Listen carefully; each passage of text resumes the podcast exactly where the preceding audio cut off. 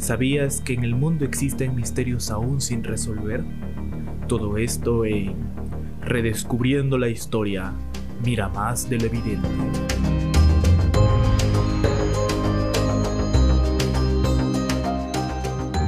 Buenos días jóvenes, bienvenidos a este podcast de Desenterrando la Historia. El día de hoy nos conectamos con el director del Centro de Investigación y Recursos en Geociencia de la Universidad Peruana Unión. Su labor es en la ingeniería de minas, de nombre Orlando Poma, donde nos va a narrar sobre este descubrimiento. Buenos días, ingeniero, ¿cómo se encuentra usted? Muy buenos días, estamos contentos de poder participar en esta sesión y un saludo a todos um, los oyentes. Muchas gracias.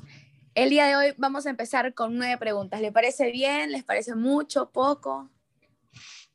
Inicialmente mucho, iremos avanzando. ok. A ver, coménteme, actualmente, ¿qué función o cargo tiene usted? Ah, estamos apoyando con la dirección del Centro de Investigación y Recursos en Geociencia. Es un branch, es un brazo del Geoscience Research Institute. A nivel mundial tenemos un centro de investigación que está con sede en Loma Linda, que es el Geoscience Research Institute. Es un centro que hace investigaciones en geociencia y Ciencias de la Tierra, y em, con la cosmovisión, digamos, eh, cristiana. Entonces agrupa a investigadores cristianos. Y entonces en cada entidad, en cada universidad, desde las distintas universidades que tiene la, la, Iglesia, ¿no? Bendice la Séptima Día en todo el mundo, en cada institución hay un, hay un Geoscience. Entonces tenemos un Geoscience en la UPU, un Geoscience en Brasil, un Geoscience en Argentina, y se está promoviendo, digamos, la formación también de centros de investigación en cada institución.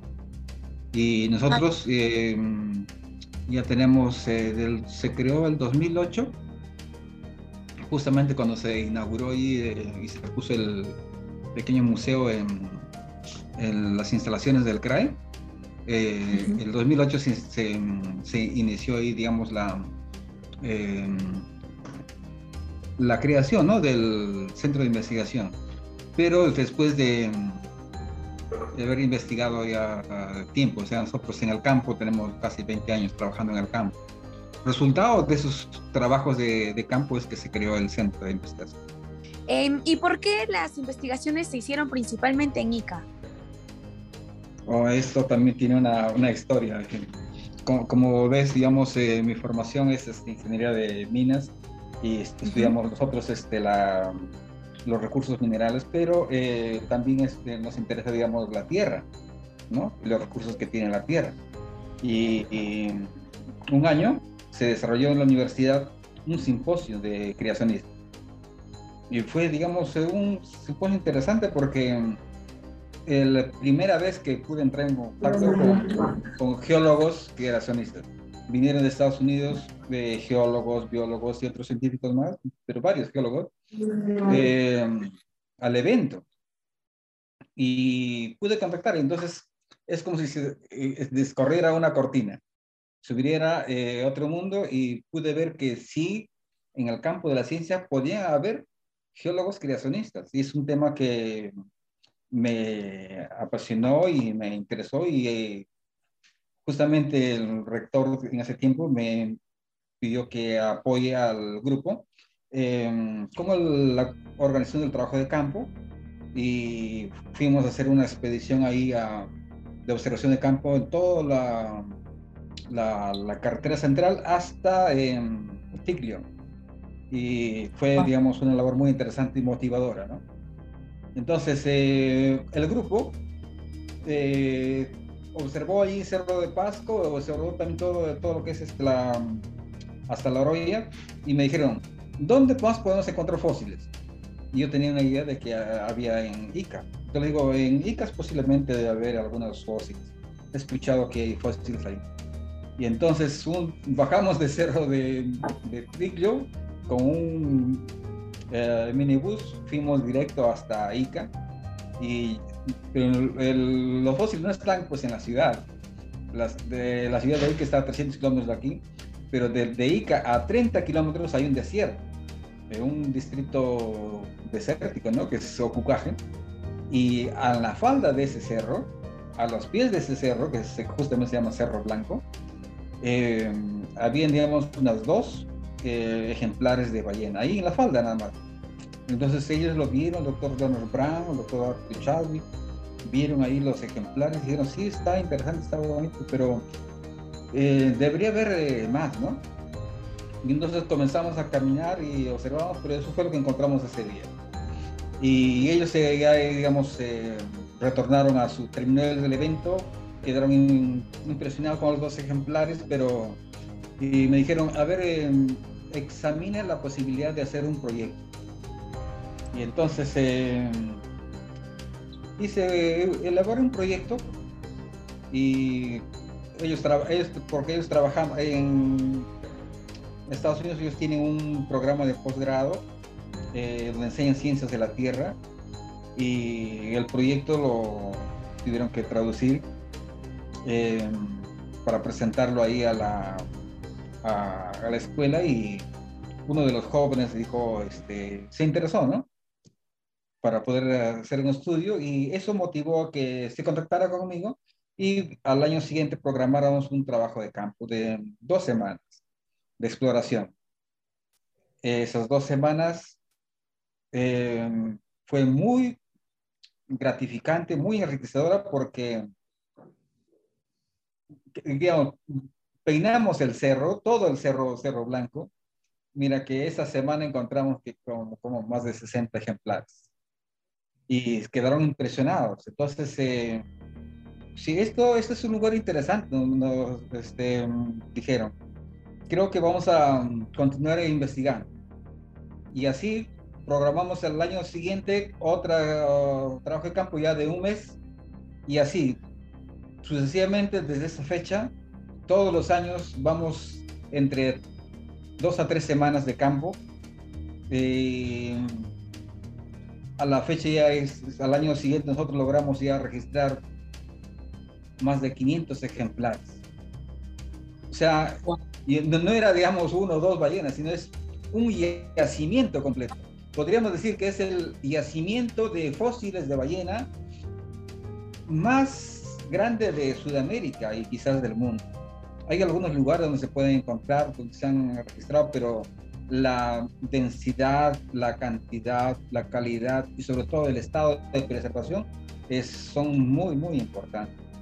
Eh, un detalle, por ejemplo, quizás puede ser que en, diferentes partes del mundo se ha encontrado ballenas, por ejemplo, que tienen la barba conservada, ¿no? lo que llamamos balín, ¿no? El aparato filtrador. Eh, hay documentos registrados de siete ejemplares en todo el mundo. Y sabes que cuando nosotros comenzamos a observar este aparato filtrador y comenzamos a estudiar esto en cada ejemplar que hemos encontrado, hemos encontrado más de 60. O sea, prácticamente es un récord mundial de, todos los ejemplares, hay como, 60 ejemplares que tienen el aparato filtrado conservado. En todo el mundo hay 100 documentados, pero aquí en Perú, en Ica, tenemos más de 60 O sea que es espectacular. Wow, sí, realmente. Hablando ya un poco más sobre las ballenas, ¿nos podría explicar o describirnos cómo es que los sucesos se pudieron haber formado en con los catástrofes que había en este desierto en ese tiempo? Ah, esto es algo muy singular porque cuando vamos a este lugar tiene una elevación de 300 a 500 metros. Eh, pero todas esas planicies y todos esos cerros eh, realmente estuvieron bajo el mar, porque todo lo que ahí pisamos son desde la, desde la misma falda, ¿no? Encontramos ahí moluscos marinos, encontramos eh, invertebrados, todo eso, toda esa extensión, que es grande, son varios kilómetros, todo estuvo cubierta eh, por el mar, estuvo bajo el agua. De allí que tener esa densidad. Entonces, ahora, ¿cómo se es eh, explicación? Una es de que eh, el mar tiene un proceso de penetración a la costa y vez de retroceso. Entonces, y una posibilidad es que el mar se haya retirado. Y otra que es también muy factible porque frente a nosotros eh, ya es muy conocido por los diferentes temblores que tenemos y sismos y terremotos por los que hemos pasado. Frente a nosotros tenemos la placa de Nazca. La placa de Nazca es una placa eh, extensa, ¿no? Va desde el norte de Ecuador hasta el sur de Chile. Es, es inmensa esa placa. Está frente a nosotros, frente al continente sudamericano. Esa placa subyace, subduce, se mete debajo del continente y genera uh, fricción. Cuando hay fricción se generan sismos, terremotos. Pero una de las consecuencias de esa, de esa fricción es justamente eh, porque son placas convergentes, ¿no? La sudamericana con la, uh, la placa de Nazca es, es, es la formación de una actividad que hacemos un proceso orogénico, es la elevación de la, de la montaña. Entonces, producto de la acción de la placa de Nazca, es posible que se hayan levantado todos los años. Entonces, eh, al levantarse desde luego, entonces ya también, digamos, todo eso quedó eh, descubierto. Eh, estamos hablando más o menos, toda esa zona tiene unos 40, 60 kilómetros del litoral que antes estaba cubierto por el mar, que ahora está, digamos, distante del, de la playa. Y ahora, ¿qué características tenían los fósiles para entender que vivieron en esa calamidad? ¿Y cuáles pudieron haber sido las características de ese entorno que ahora es un desierto? En el mar, por ejemplo, tenemos soluciones salinas. ¿sí? Primero tenemos sal en solución, tenemos eh, potasio, magnesio, etc. Todas esas soluciones las podemos encontrar en, todo el eh, desierto de, de, de Ica, el tablazo de Ica. Eh, de hecho, hay, digamos, pequeños mineros que buscan esas vetas de magnesio, porque el magnesio tiene un valor económico, lo usan, digamos, para fertilizante y otras actividades, ¿no? Eh, inclusive este, para el consumo humano, ¿no? En pequeñas este, cantidades, ¿no? Que se recomienda, digamos, el magnesio también. Entonces, eh, y, se, se extrae ahí. Pero ese magnesio, ¿de dónde vino? Vino cuando en, cuando en el mar, cuando estuvo un proceso ya de desiccación, de evaporación, se precipitó el, el magnesio. Eh, encontramos también eh, yeso, sulfato de calcio, eh, encontramos arena, eso a nivel, digamos, de, de, de sedimentos. pero también a nivel, digamos, ya de biológico, encontramos fósiles, digamos, de invertebrados y de vertebrados. Hay una zona, por ejemplo, eh, que está, digamos, a 40 kilómetros de la, de la costa, del litoral, donde se puede observar miles, diríamos, ¿no? miles de, de los eh, caparazones de los bivalvos, que son conchas marinas.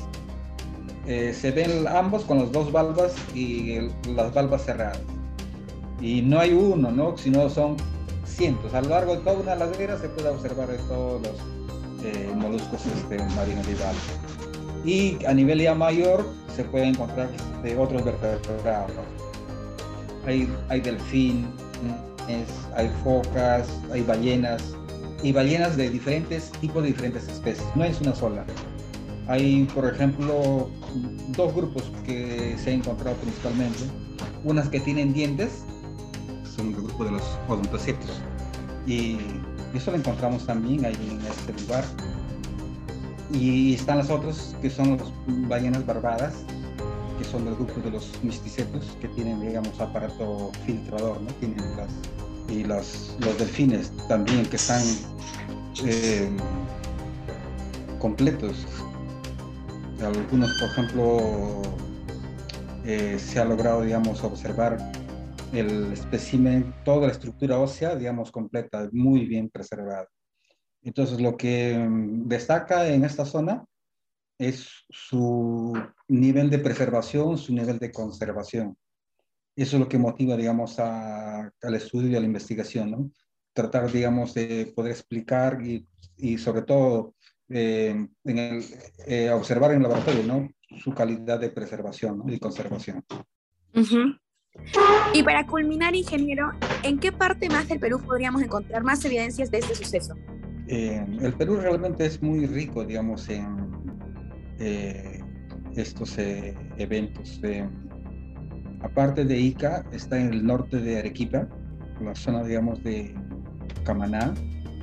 Ahí también, digamos, hay este, una zona fosilífera muy interesante. También encontramos en el sur de Perú, eh, por ejemplo en Juliaca, es una meseta y esto está elevado, estamos hablando de cuánto, de más de 4.000 metros de altura, pero ahí en la cima, digamos, de una, de una ladera, eh, cientos, realmente cientos de troncos fosilizados. Es un yacimiento también muy interesante. Pero es la otra especie, ¿no? Es, toda esa, esa ladera está llena de fragmentos de troncos fosilizados. Entonces, cuando encuentras troncos, troncos fosilizados, digamos, en la cima de, de, un, de un cerro, te preguntas, ¿no? ¿Cómo llegaron? ¿Cómo fueron transportados? ¿no? Entonces, eh, eh, ¿cómo lograron fosilizarse? Porque están fosilizados. Es decir, el sedimento ha reemplazado el tejido vegetal. Entonces, eh, ahí ha habido un proceso, digamos, de, interesante.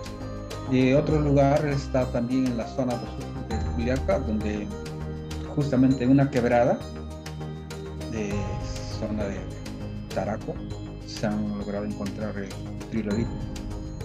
Y en la es, es interesante porque en la columna geológica los trilobites están en la base. La literatura convencional indica que son los primeros fósiles porque su estructura es simple. Realmente simple porque tiene solamente tres lóbulos, ¿no? Por de ahí su nombre, ¿no? Trilobite. Pero ahora se han hecho estudios, eh, ahora que existe toda la tecnología para hacer los estudios de, y los escaneos, resulta que los trilobites eh, tienen ojos compuestos.